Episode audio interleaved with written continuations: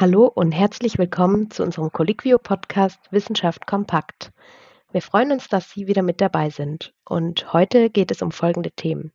Droht der Welt eine Schwerhörigkeitsepidemie? Und Risikogene für die Frozen Shoulder gefunden. Mein Name ist Nathalie Heidlauf. Heute mit dabei sind Linda Fischer und Marc Fröhling.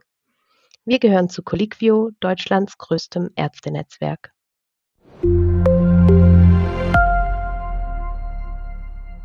Sehr passend für einen Podcast geht es heute als erstes um das Thema Ohren oder genauer gesagt um Schwerhörigkeit. Marc, was ist denn der Anlass dafür? Ja, ich denke, es ist mal wieder ein guter Zeitpunkt, das Thema Schwerhörigkeit anzusprechen, da einmal jetzt Richtung Weihnachten gerade bei jungen Leuten häufig Kopfhörer als Geschenk unter den Christbäumen liegen werden.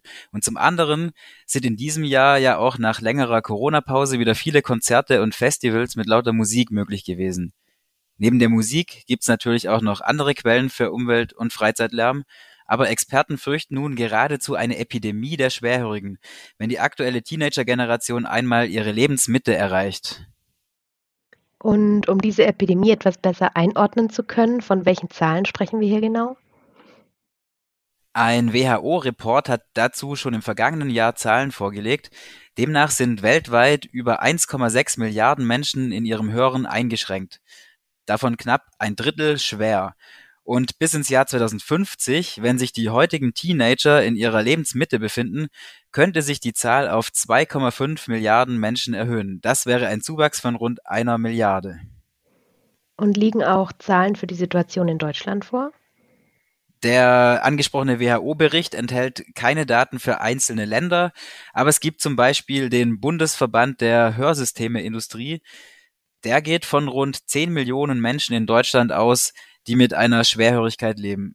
Der Verband warnt auch vor Konsequenzen von Schwerhörigkeit in jeder Lebensphase. Das kann in ganz jungen Jahren beginnen mit einer verzögerten Sprachentwicklung.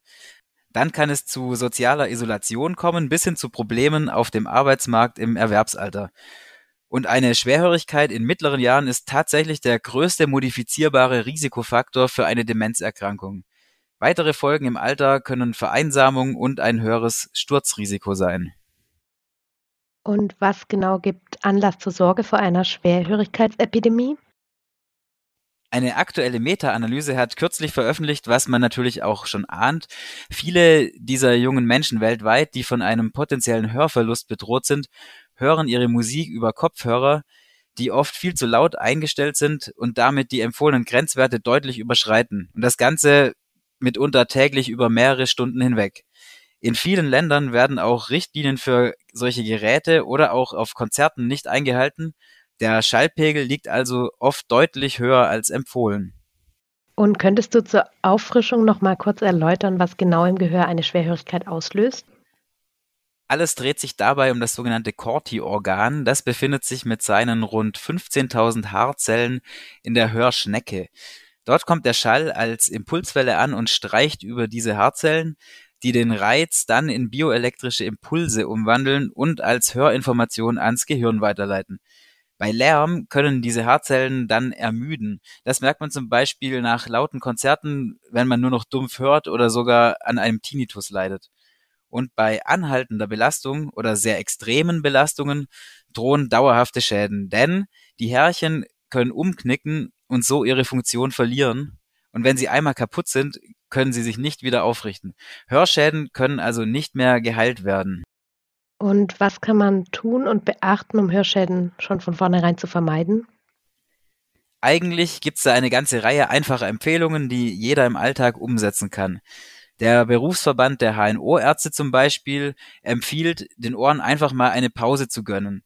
Dabei ist es ganz egal, ob man das bei einem Leseabend oder zum Beispiel bei einem Spaziergang in der Natur macht.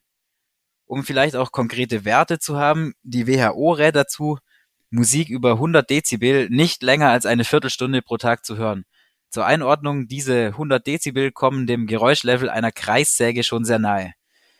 Und um noch einmal auf das Eingangsthema mit den Kopfhörern zurückzukommen, hier werden eher Modelle empfohlen, die auf den Ohren aufliegen, anstatt der Stöpsel im Ohr.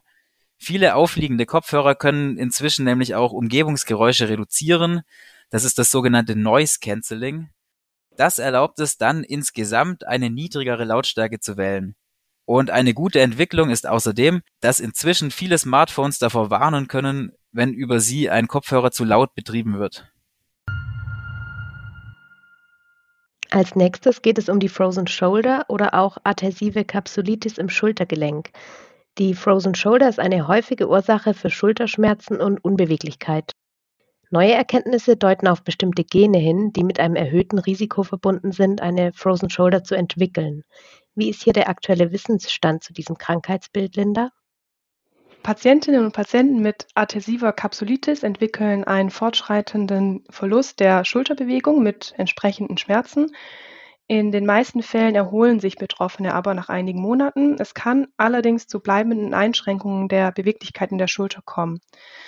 Die Schultersteife ist eine der häufigsten Schultererkrankungen und ähm, bis zu 10 Prozent der Menschen sind irgendwann im Laufe ihres Lebens davon betroffen. In erster Linie handelt es sich dabei um Frauen im Alter von 40 bis 60 Jahren. Die genaue Ursache dafür ist unklar. Äh, die Schultersteife tritt aber ähm, vermehrt auf nach äh, Verletzungen, nach Operationen oder auch nach anderen Erkrankungen, die die Beweglichkeit der Schulter einschränken. Dieser Bewegungsverlust resultiert aus einer Fibrose, also einer Vernarbung oder Verdickung der Kapsel um das Schultergelenk herum. Jetzt hat ja die bereits angesprochene genomweite Assoziationsstudie bestimmte Gene gefunden, die das Risiko einer Schultersteife beeinflussen.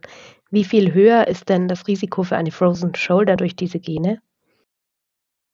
Ja, bestimmte klinische Faktoren wurden ja auch vorher schon mit einem erhöhten Risiko für eine Schultersteife in Verbindung gebracht. Dazu gehören Diabetes mellitus, Schilddrüsenerkrankungen und auch das Rauchen von Tabak. Die Forschenden haben dann jetzt im Rahmen dieser Studie Risikogene identifiziert, ähm, die mit einer sage und schreibe fast sechsfachen Erhöhung des Risikos einhergehen, äh, eine Schultersteife zu entwickeln. Und das ist ein stärkerer Zusammenhang als bei den meisten bekannten klinischen Risikofaktoren. Also das schreiben zumindest die Autorinnen und Autoren der Studie. Und woher haben die Forschenden ihre Daten bezogen?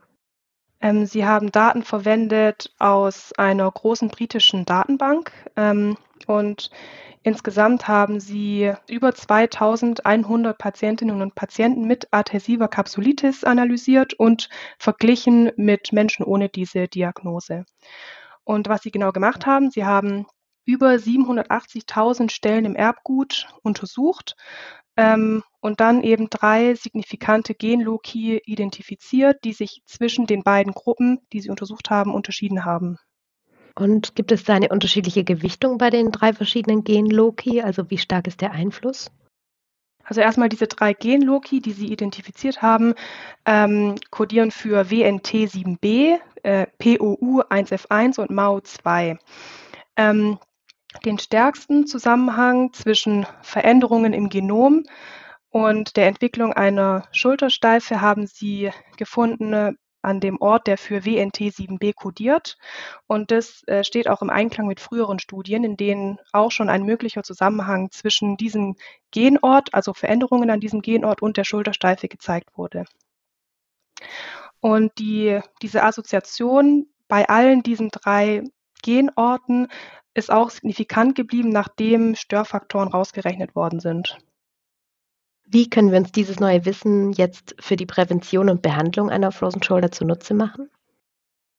Also die Autorinnen und Autoren schreiben, dass diese Ergebnisse also in der Tat zu neuen Erkenntnissen über die Entstehung der adhäsiven Kapsulitis führen könnten. Also insbesondere hat sich gezeigt, dass Gene, die an dem Ort WNT7b liegen, in knochenbildenden Zellen exprimiert werden und unter anderem an der fibrotischen Reaktion beteiligt sein könnten, die nach der ersten entzündlichen Phase zu einer zunehmenden Gelenksteife führen. Ja, und die beiden anderen Loki, also POU1F1 und MAO2, ähm, sind an der Zellteilung beteiligt und könnten Aufschluss über den zellulären Mechanismus geben, durch den sich diese Schultersteife entwickelt.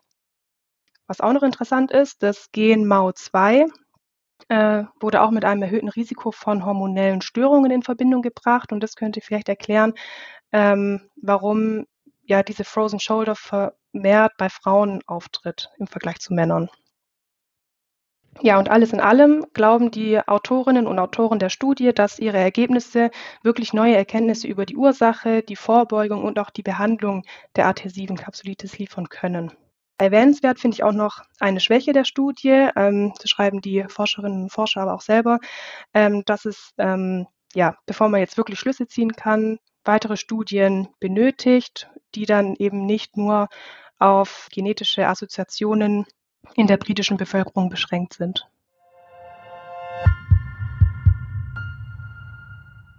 Das war's wieder für diese Woche.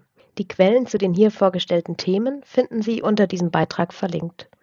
Wenn Sie auch kommende Folgen nicht verpassen wollen, abonnieren Sie unseren Podcast gerne auf iTunes, Spotify, Amazon Music oder Deezer. Sie sind Arzt oder Ärztin und noch nicht bei Colliquio registriert? Dann melden Sie sich gerne kostenlos an und lernen Sie die Plattform kennen.